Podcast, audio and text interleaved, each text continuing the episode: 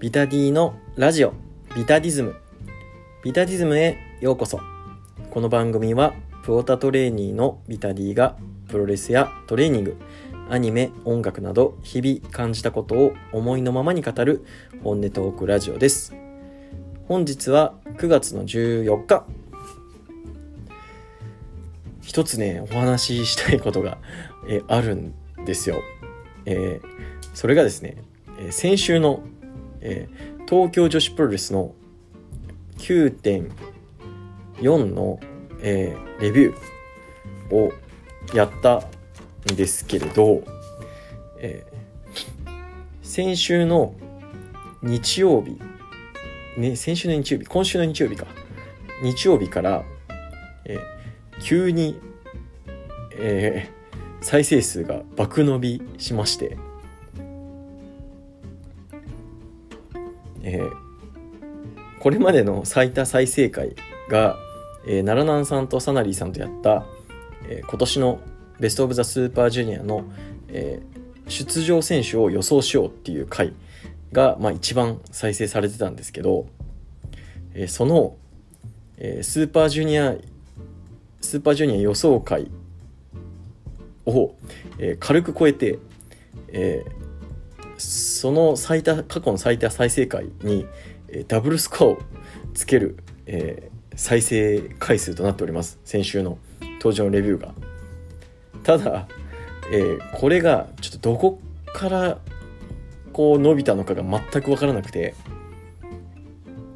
えー、前回だとまあ普通にいつも通り僕のツイッターの方で、えー、告知のツイートをしてるんですけど、まあ、その告知ツイートが伸びたわけでもなくで、えー、タグとかで探してみるんですけど特になくっていうのを考えると、えー、まあ、可能性としては、えー、ポッドキャストのこの週間のピックアップみたいなのに選ばれたとかあとは、えー、全くこう知らない界隈の方まあ、インフルエンサーに近い方が、まあ、何か紹介をしてくれたおかげで、えー、再生数が爆速爆伸びしたんじゃないかなと。で可能性としてはやっぱり SKE 関連が大きいのかなと思います。うん、まああのスペースとかでもね、ちょっと奈良南さんとかスナリーさんとお話ししたんですけど、まあ、例えば SKE で、えー、の、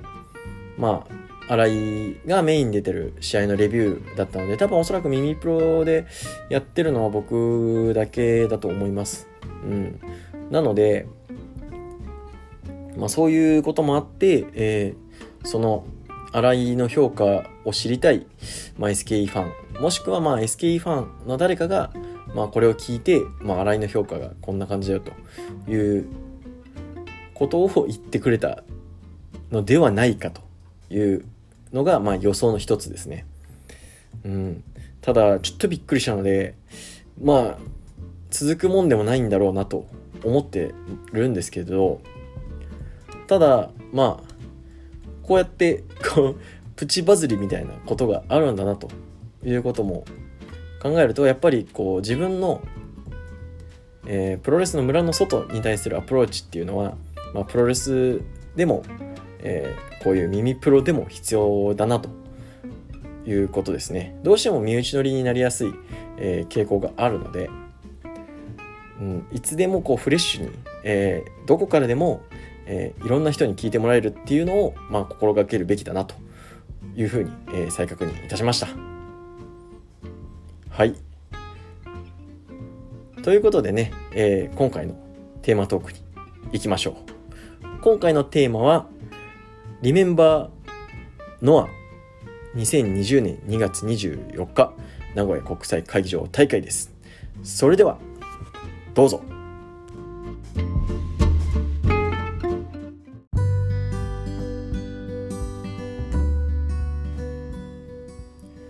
今回のテーマはリメンバーノア2020年2月24日名古屋国際会議場大会。ということで僕が初めてノアに行った日を振り返っていこうかなと思います。9月の25日愛知県体育館ノア、えー、ビッグマッチ、え、なかなかやばいカードが決まってしまいました、え、とあるとあるってつけんでもいいですね、えー、国斎藤さんの特納プゴトで、えー、ちょっと前にですね、えー、ノアの愛知県体育館大会どうなるみたいな話をしてたら、えー、タイトルが、えー、アウトブレイクで、えー、武藤引退工業の、えー、一つなので、えー、全日リバイバル工業になるんではないかという話と、えー、あと、アベマがないみたいな話をしてたので、そうか、ノアまた行く機会なくなっちゃうな、みたいな。ね、えー、8月の、えー、N1 もちょっと予定が入ってダメだったし、また当分行くことないのかな、みたいな。思ってたんですよ。それでね。で、えー、グレートをね、えー、その日、えー、ダイヤモンドホールの方で、えー、グレートが興行を打つので、まあ、そっちに行くかということで、えー、グレートのね、チケット買っちゃったんですよ。で、僕、グレートのチケットね、なんかまだ頼んだつもりじゃなかったんですけど、えー、変え、えてたので、あまあ、いっか。まあ、とりあえずグレート行こう、みたいな。って思ってたら、N1 の、えー、ファイナルが終わってたその日のうちに、あれよあれよといううちに、えー GHC のタイトルが決まり、えー、GHC タックも決まり、えー、GHC ジュニアヘビーも決まり、えー、GHC ジュニアタックも決まりと。で、えー、武藤引退工業、武藤引退工業の一つなので、えー、武藤のカードも決まりということで、えー、どえらいカードになってしまったため、えー、これは行くしかねえだろうということで、えー、グレートが、えー、12時半スタートで、えー、ノアが、えー、4時スタートなので、まあなんとかアンダーカード捨てりゃいけるだろうという読みで、えー、グレートからのノアはしご、えー、決定いたしました。えー、ここ最近ですね、えー、ノアのこうプロレスに乗れてないというか、えー、僕が藤田中島を、生観戦する予定だったのに、え外してしまったと。まあ、あの、コロナでね、あの、外してしまったということで、えー、いまいちね、ちょっと乗り切れてなかったんですけど、あのそれでもね、こんなカードが決まってきちゃったら、もうちょっと上げてくしかねえだろうということですね。ちょっと待ってください。えっ、ー、とですね、犬がちょっとおしっこちゃんとできたのでお菓子をあげようと思います。はいよ。お菓子よはい。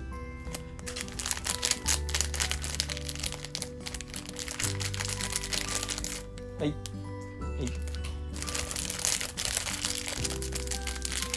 はい。はい。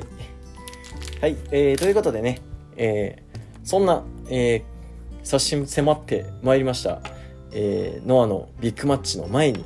えー、テンションを上げていこうということで、えー、僕が、えー、初めて見に行った、えー、2022 2020年、えー、2月24日の、えー、ノア名古屋国際会場大会を振り返って、あの頃の初心の気持ちを思い出していこうじゃないかと思います。はい。ということでね、えー、これをまず映像で見ようと思ったんですよ。で、えー、確か YouTube で見れたよなと思って探してたら、なんとなんと、えー、非公開になっていると いうことで、えー、これね、権利がね、侍なんですよね。うん、侍で放映してたので、えー、ユニバースじゃなかったんですよね。うん。てか、まだこの頃はまだユニバースがなかったんですよね。で、なんか、YouTube で結構ガンガン無料で、えー、放送してた頃で、で、なぜかこれだけ、えー、侍だったんですよね。そう。で見れたはずなんですけど見れなくなったということで、えー、まあなんとなく振り返っていこうかなと思います。えこの日はですね、え、まあトピック的には結構いろいろあった日なんですよ。えー、斎藤昭俊の、えー、デビュー30周年試合かな。えー、デビュー30周年の記念試合ということで、えー、平成士軍が集まるというのと、うん、青今は亡きね、青柳館長とか来たりとか、えー、あとスティンガー対ラーテルズ。で、えー、その頃は、えー、小川小太郎が、ん小川小太郎？かな？違うな。どっちだっけ？あ、違う、小太郎が、小太郎が GHC 持って、ジュニア持ってたんだったかな？うん。で、えー、小川と小峠で持ってたのか？小川が持ってたのかな？ちょっと覚えがないんですけど、まあ、えー、g h ジュニアのタイトルをスティンガーが、えー、独占している状態で、えー、ラーテルズが、えー、取って、えー、どちらにも挑戦表明みたいな感じの流れとかね、えー、あったんですけれど、えー、僕的なトピックとしては、えー、この稲村良樹対、えー、中島克彦のシングルマッチですね。えー、これがね、えー、3試合目で組まれていたんですけれど、あの、その前の試合がね、えー、ドラゴンベインと、えー、なんだっけ、あの、今は、えー、アルファウルフか。その頃は違法でカニスルップスですね。が結構、あのー、ド派手な試合をやって、確かね、なんか、あの、フィニッシュがすごい微妙。微妙やったんですよ。なんか、うん、え、それ決まったろみたいな感じだったんですけど、でその試合の後に、え稲村良樹対中島克彦があったんですけどもうね中島克彦のねキックの音にビビり散らかしたんですよ。すげえなんだこれと思って。人が出していい音じゃねえぞと、うん、もうそこで一気にノアに引き込まれたっすねそんうんそうあもうこれは生で見るべきプロレスだなって思った覚えがあります。うん。そう。で、その時からもう中島克彦ってちょっと別格だなと思ってて、で、稲村、で、中島強えだったんですけど、稲村もすごかったんですよ。うん。ボディスラムバンバン決めて、ボディスラムで勝てんじゃねみたいな 感じの、えー、若手モヒカン野郎を見て、こいつはすげえもん見たなと。思ってたらまだまだすげえもんいっぱい見れたんですね。はい。で、えー、セミファイナルが、えー、塩崎と藤田の、えー、GH ヘビーの前哨戦ですね。で、えー、塩崎谷口組対、えー、藤田鈴木秀樹組というので、まあ、鈴木秀樹が、えー、谷口から勝つんですけど終わって、えー、勝ち名乗りを受けるえー、藤田鈴木組を、えー、塩崎が、えー、傲慢ラリアットで、えー、なぎ倒すっていう、あの、ベビーの王者らしからぬ、えー、蛮行を見せる塩崎剛だったんですけど、なんかそれも許されるぐらい藤田が強すぎて、うん、藤田鈴木組が強かったんですよね、この試合は。うん。いや、もう化け物だなと思いましたね。ね。で、この試合の後に、えー、藤田のサイン会に僕行ったんですけど、もうね、あの、何回も語ってますけど、もう藤田のこう手を握った瞬間に、あの、生殺与奪の剣が完全に奪われるっていう体験をして、もう野獣にね、もうその頃から結構のめり込んでましたね。うん。いやだって握手した瞬間にもうこのなんかそんなにめっちゃ力入れてないのにもう全部持ってかれたんですよあれはすごい体験でしたねはいうん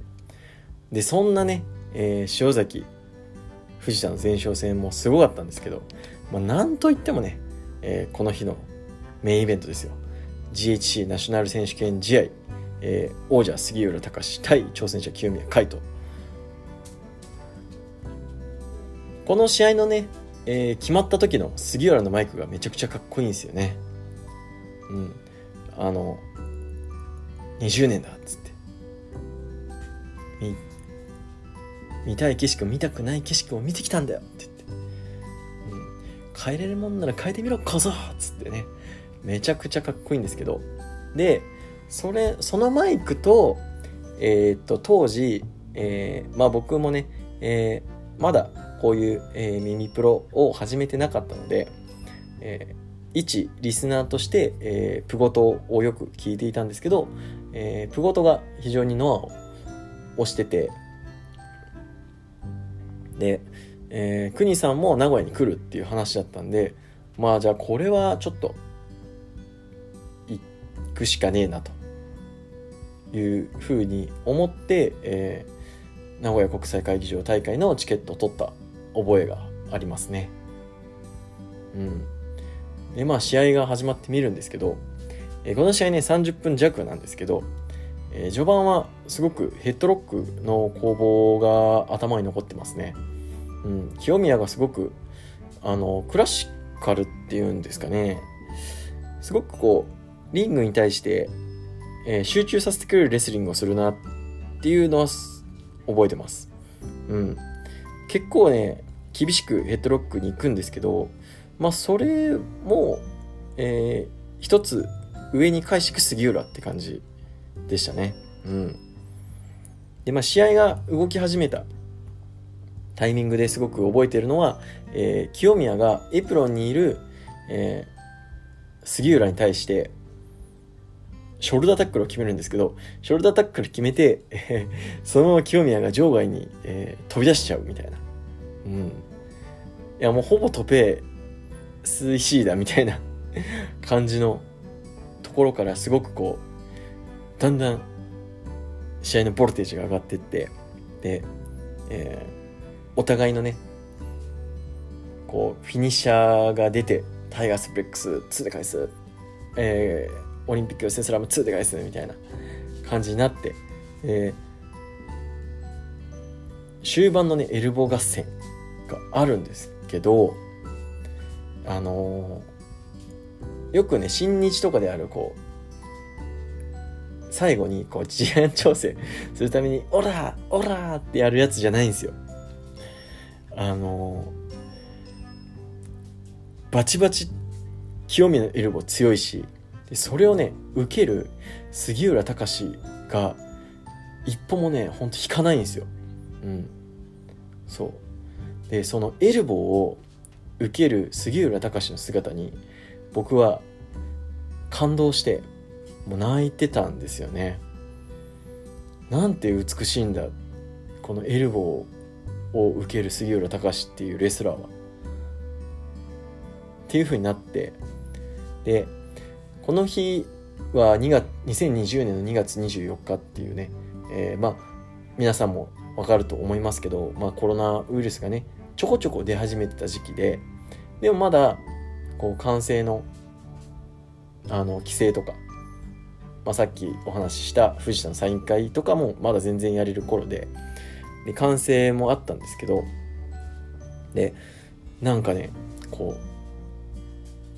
体のこう奥底から杉浦に対してのエールっていうものがね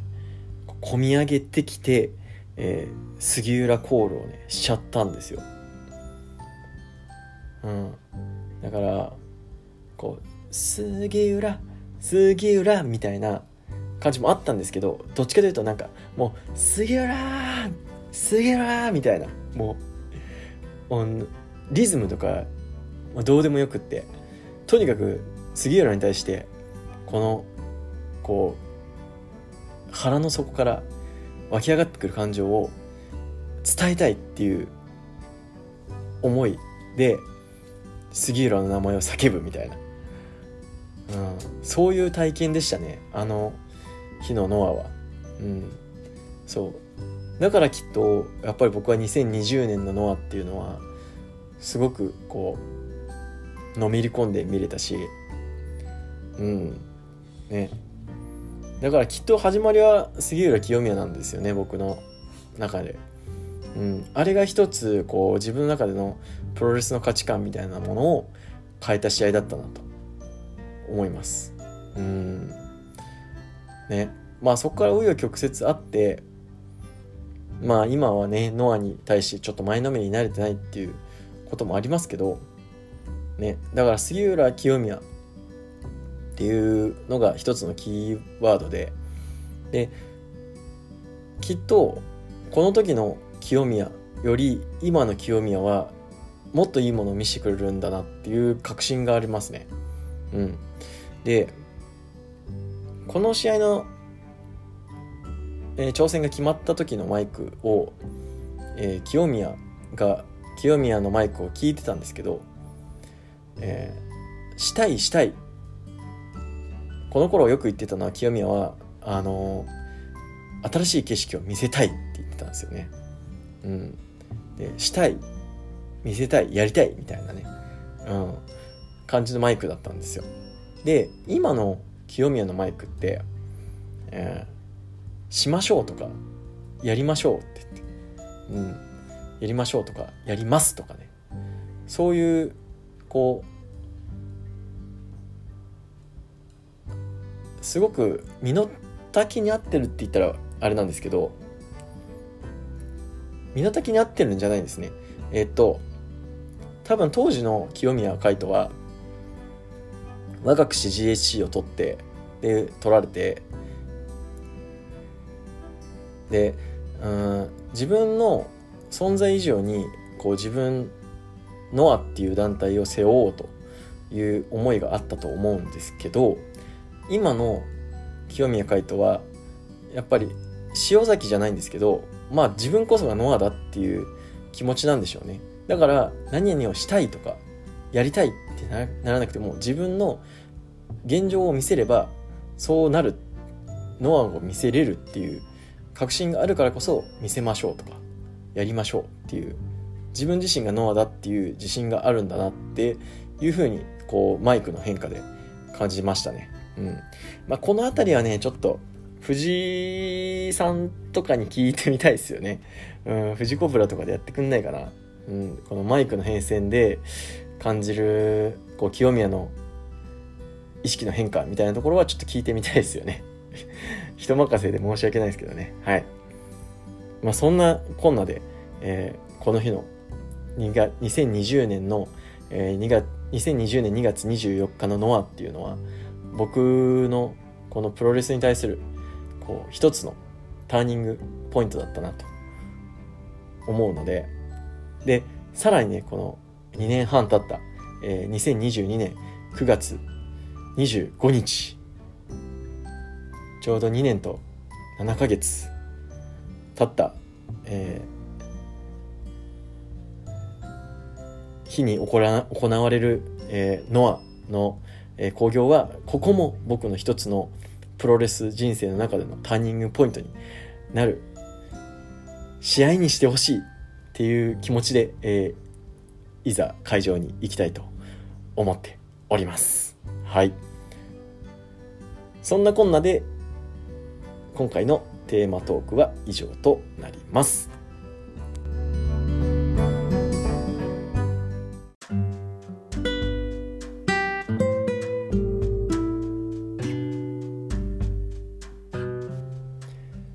ラジオビタディズムエンディングです。番組ではリスナーからの質問、意見、感想を募集しています。ハッシュタグビタディズムでのツイート、質問箱、リプ、DM までどしどしお待ちしています。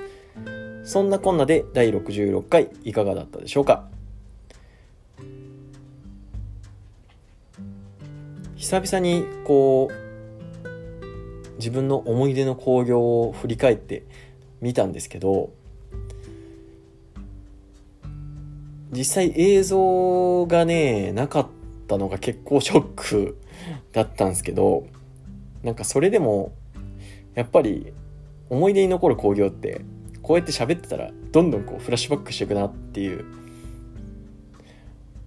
のに気づかされましたね。うん、なんか清宮のショルダータックルのところとか、すごい、こう、今でも鮮明に思い出せるし、最後の雪崩式のオリンピック予選スラム、もうなんか泣きながら見てたんですけどすごくはっきりと今こう情景が思い出せたのでうんなんかやっぱこうプロレスっていいよなって今改めて感じてますね。うん。そんなねこう思い出の興行になるように9月の25日、え、愛知県体育館大会も自分の中でもしっかりとこう高めながら、えー、楽しみにしていきたいと思っておりますはい、えー、来週はですね、えまあプレビュー的なのをやれたらいいかなと思ってますのでまあそれもねこう当日に向けたのこう高め方の一つですので、えー、お楽しみにお待ちいただけたらなと思います。ということで本日のビタディズムは以上となります。この時間のあなたのお相手はビタディでした。さようなら。